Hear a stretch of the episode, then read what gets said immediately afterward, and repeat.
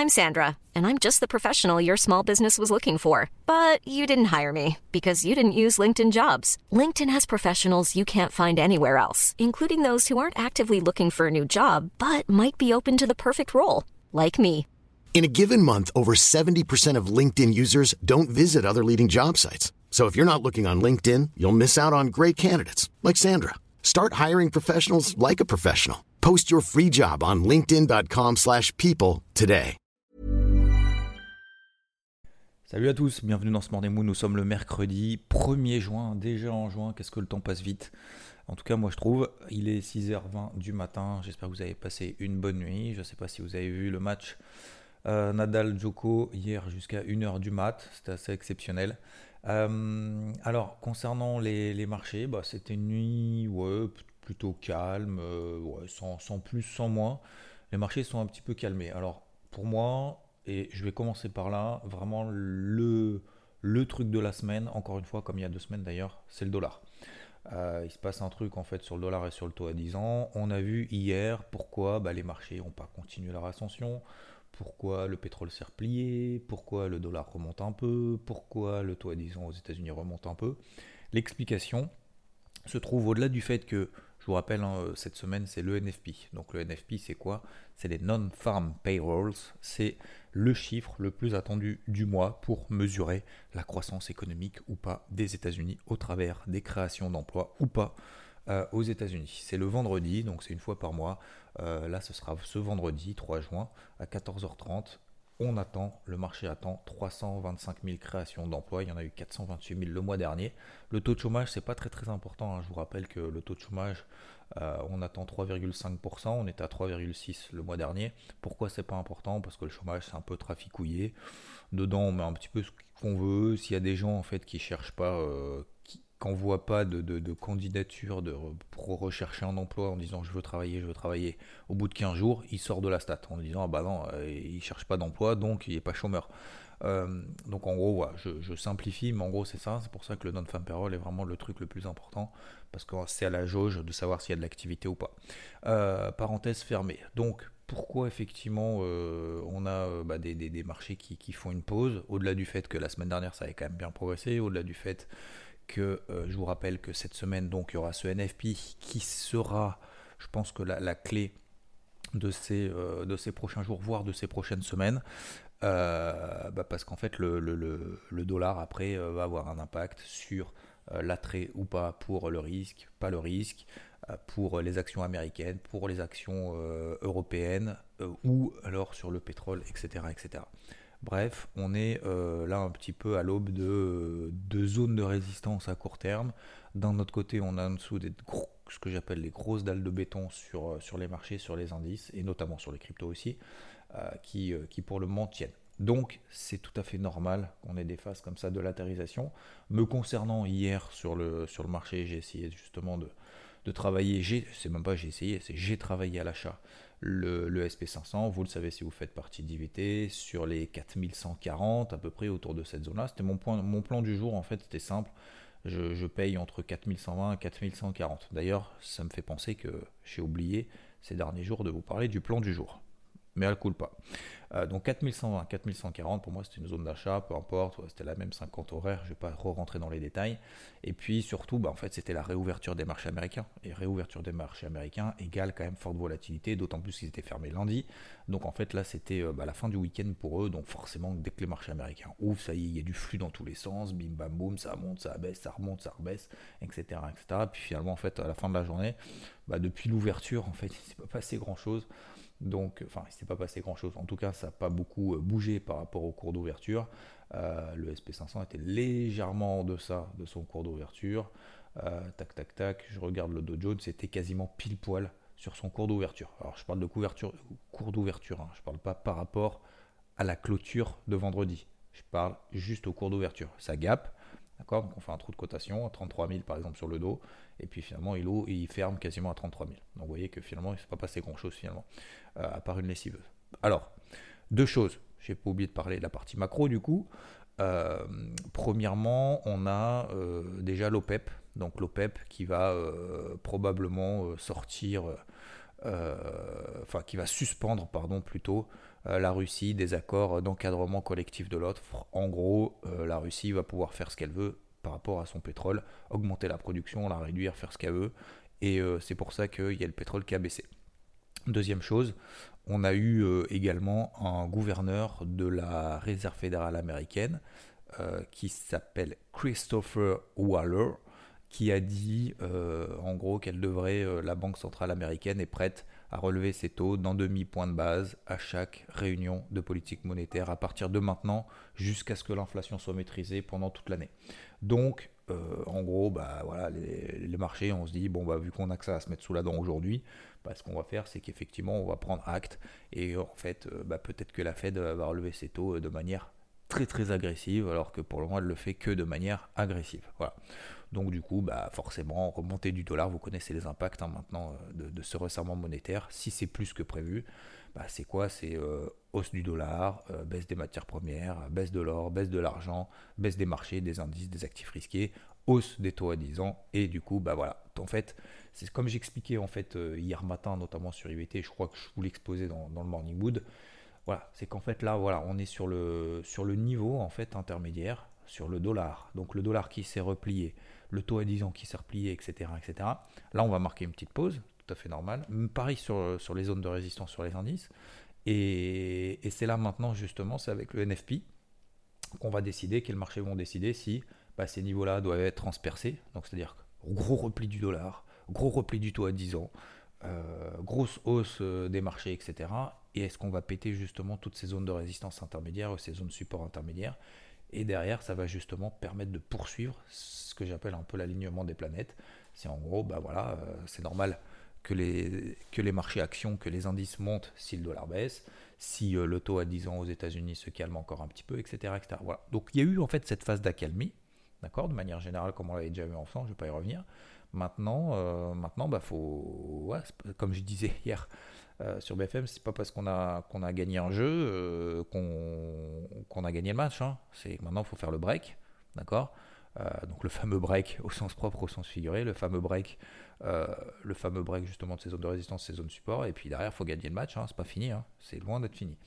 Donc, euh, donc voilà. Alors, donc je le disais, donc j'ai travaillé à l'achat le, SP500 et puis bah, finalement je me suis fait sortir euh, au cours d'entrée. Donc voilà, j'ai plus de position pour le moment, euh, de nouvelles positions en tout cas que j'ai ouvert depuis le début de la semaine, notamment sur les indices. comment est-ce que je vais travailler ça? Bah, Pour le moment, c'est un petit peu délicat de le dire. Je pense qu'aujourd'hui ça va être une séance un petit peu, un petit peu pourrie. Voilà, je sais pas, je, je le pressens comme ça, je le vois comme ça. Donc voilà, d'un point de vue macro, en tout cas, Aujourd'hui, à 16h, il y aura quand même un petit catalyseur, c'est l'ISM manufacturier PMI aux États-Unis. Je vous rappelle, sondage réalisé auprès des directeurs d'achat, à peu près 300, pour euh, qui répondent en fait à un niveau justement de conditions d'activité. Est-ce qu'il y a de l'emploi? Est-ce que de la production, des nouvelles commandes, l'évolution des prix, euh, l'inflation? Est-ce que, est que les fournisseurs euh, fournissent bien? Est-ce qu'il y a des stocks, etc., etc. Et en gros, ça mesure un peu le business. Et en fait, ces directeurs d'achat bah, nous donnent quand même une belle indication sur l'activité économique et l'impact aussi de l'inflation sur la réalité en fait du terrain. Donc ça, c'est à 16h. ok? Et puis après, bah, ce sera surtout à partir de demain. ADP, euh, ADP emploi privé pardon, à 14h15 et puis surtout vendredi donc l'NFP. Voilà pour la partie macro et contexte global. Donc concrètement maintenant, bah, moi je suis toujours positif et mesuré sur, sur les indices. Euh, après, maintenant, effectivement, bah, on est sur des grosses zones de résistance, en tout cas des zones de résistance intermédiaires. Vous le voyez, vous faites partie d'IVT, vous avez le carnet de bord que je vous ai publié euh, lundi. Vous voyez qu'effectivement, on a des zones de résistance quand même, qui sont au-dessus de la tête. Donc là, c'est le, ça va être le combat, ça va être justement le, la question de dire, ok, d'un côté, on a eu un gros flux haussier, donc des grosses bougies haussières la semaine dernière qu'il faut prendre en compte, et d'un autre côté, il bah, faut toujours prendre en compte le fait que les tendances sont neutres. Hein.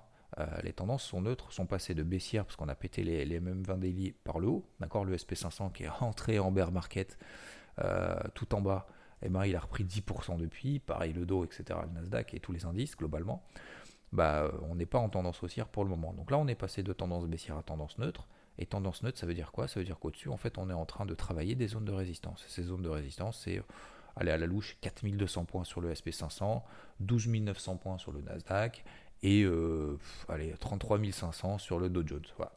Donc ces niveaux-là vont faire barrage pendant quelques heures, voire quelques jours.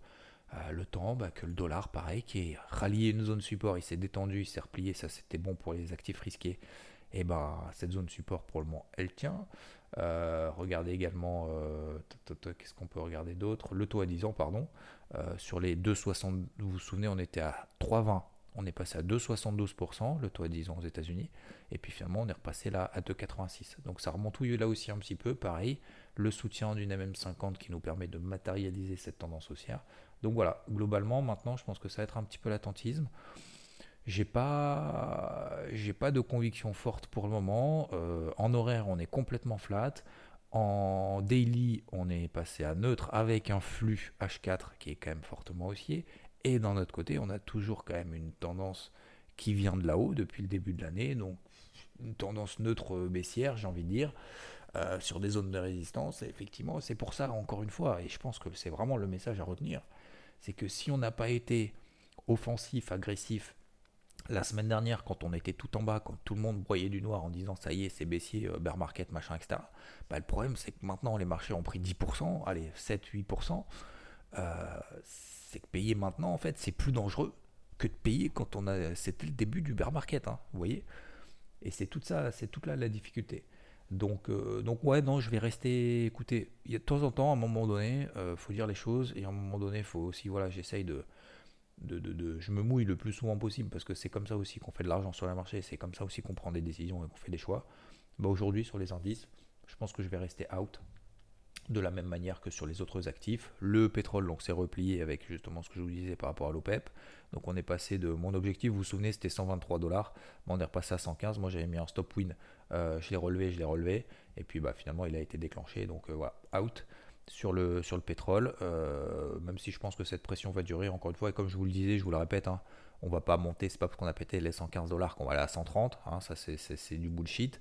Je pense qu'il faut un contexte macroéconomique. Le contexte macroéconomique, et celui qu'on connaît, oui, il y a une pression haussière sur les prix de l'énergie, mais en même temps, il n'y a pas non plus de raison que ça s'envole à nouveau. Voilà. Et que ça aille à 132 en ligne droite. Vous vous souvenez, hein, ça je vous le disais, bah voilà, euh, preuve en est, c'est QFD, euh, on était à 122. Euh, mon objectif c'était 123, on s'est arrêté à 122, c'est comme ça. Tant pis, je ne suis pas sorti au point haut, mais, au moins le fait de relever ces stops de protection, bah, ça permet aujourd'hui bah, de reprendre éventuellement des initiatives acheteuses. Est-ce que je repaye à 115 dollars de là? Maintenant, non. Euh, L'eurodoll, donc je vous rappelle, je travaille à l'achat 1,04, 1,07. On est en train d'échouer sous la MM50, 1,07, 1,08. Je ne vais pas reprendre de position maintenant. Je vais le laisser un petit peu végéter.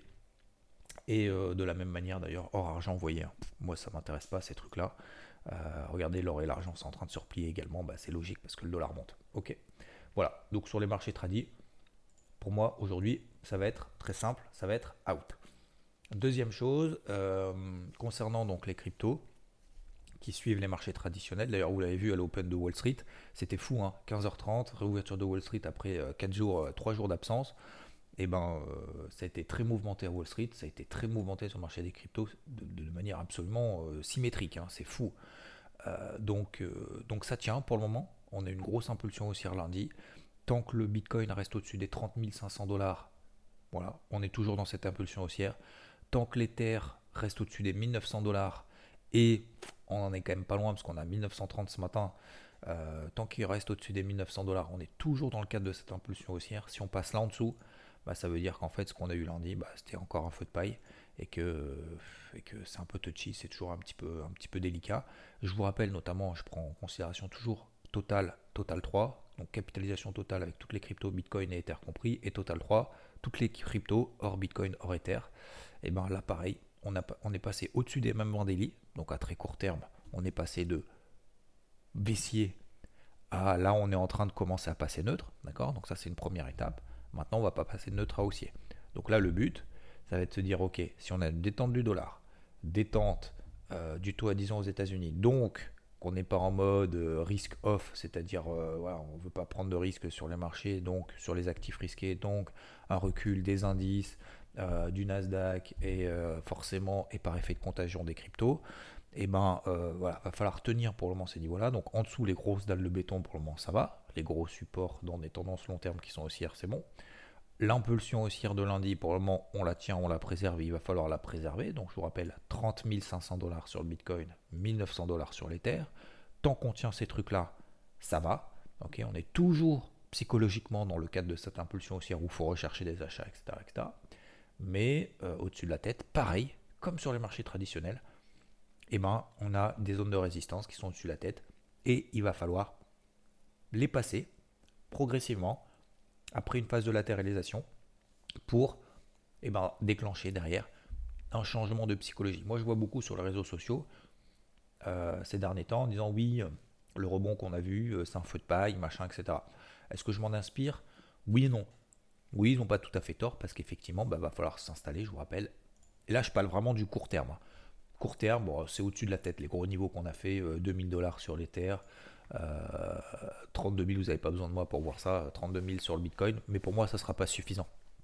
C'est-à-dire qu'en fait, il faudra s'installer durablement pendant plusieurs jours, voire semaines, au-dessus des 33 à 34 000 sur le Bitcoin, donc on en est loin encore, et sur l'Ether, 2150, 2200 dollars.